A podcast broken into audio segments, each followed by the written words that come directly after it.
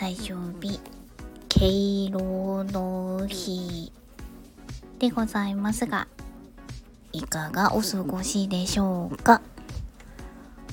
シルバーウィークってなくなっちゃったんですか？なんかこのくらい敬老の日と秋分の日でダダダダダダダダって秋のゴールデンウィークみたいに連休が大型連休があったような気がするんですけど。気のせいかな？ありましたよね？なかったのかな？あったようななかったような。とにかく今日は3連休の最終日。敬老の日敬老の日ですよ。敬老なさいました？敬老放浪鍋の種類。って思ってたんですけど敬老ですよ。なんかこの土の時代から風の時代になってって聞いたことありますか？いやその詳しく知っているわけではないんですがその風の時代を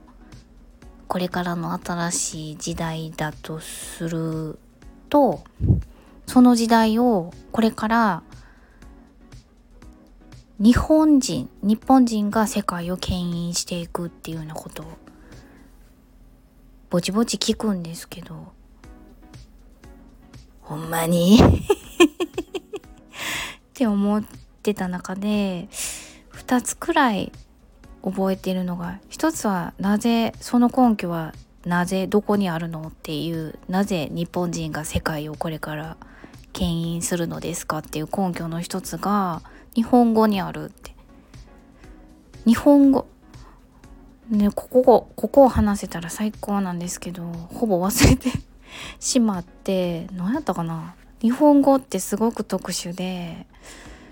っていう話やったと思うんですけどものすごい拡大解釈で言霊やからって。話した言葉に魂が宿ってそれが実現現実化するから。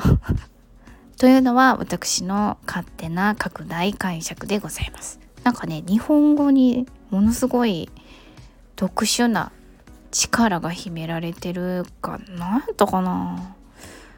ご存知の方教えてください。でもう一つが最近耳にした情報で何でしたっけ？えっ、ー、と世界を牽引していくのがなぜ日本人かっていうと今日敬老の日なんですけれど非常にお年寄りの人口が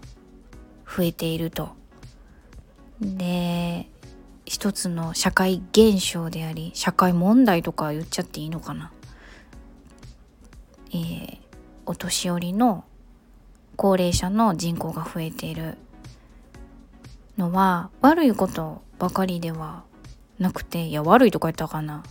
心配事ばっかりではなくて日本って昔から家制度というかまあ法律がね結局家制度に基づいた法律なんだなってこの間ちょっと調べて思ったことが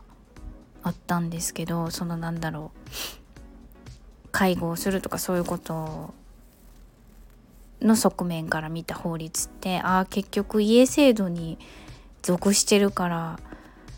こう介護で追い詰められちゃうみたいなことも起きてくんねんなってぼんやり思ったことがあったんですがそのね日本人の精神というか目上の人を敬ったり、えー、お年寄りを大事にしたりする優しくしたり親切にしたり大事にしたりするっていう心っていうのは何て言うんやろお釈迦様なんかで言うと自分のことばっかり考えてるんじゃなくって人様を思いやることができる。いわゆる悟りの境地みたいな感じで精神レベルが高いからこそできる行為